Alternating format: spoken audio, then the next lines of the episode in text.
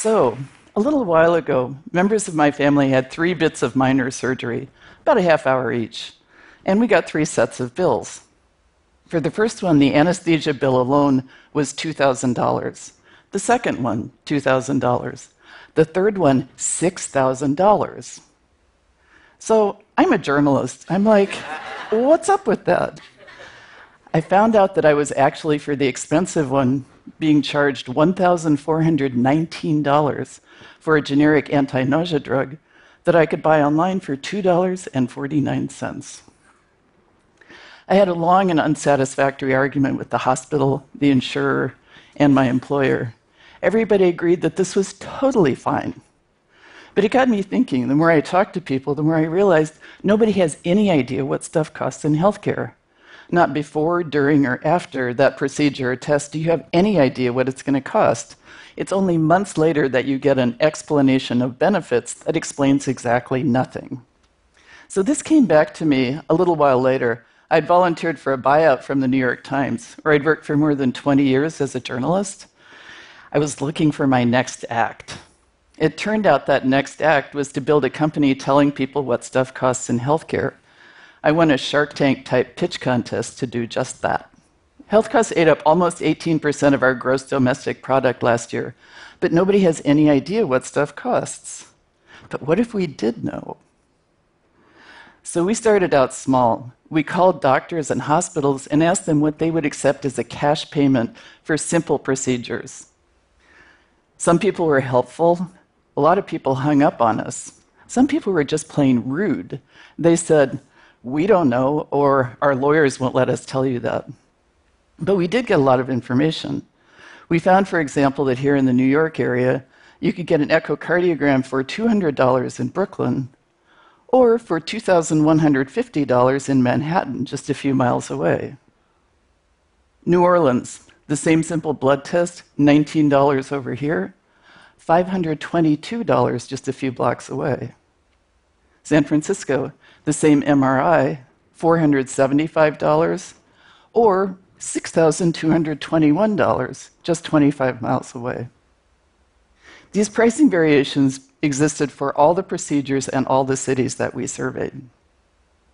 Then we started to ask people to tell us their health bills. In partnership with public radio station WNYC here in New York, we asked women to tell us the prices of their mammograms. People told us nobody would do that, that it was too personal. But in the space of three weeks, 400 women told us about their prices. Then we started to make it easier for people to share their data into our online searchable database. It's sort of like a mashup of kayak.com and the Waze traffic app for healthcare. we call it a community created guide to health costs. Our survey and crowdsourcing work grew into partnerships with top newsrooms nationwide in New Orleans, Philadelphia, San Francisco, Los Angeles, Miami, and other places.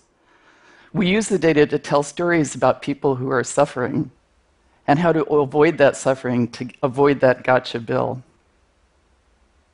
A woman in New Orleans saved nearly $4,000 using our data. A San Francisco contributor saved nearly $1,300 by putting away his insurance card and paying cash. There are a lot of people who are going to in network hospitals and getting out of network bills. And then there was the hospital that continued to bill a dead man. We learned that thousands of people wanted to tell us their prices. They want to learn what stuff costs, find out how to argue a bill, help us solve this problem that's hurting them and their friends and families. We talked to people who had to sell a car to pay a health bill, go into bankruptcy, skip a treatment because of the costs.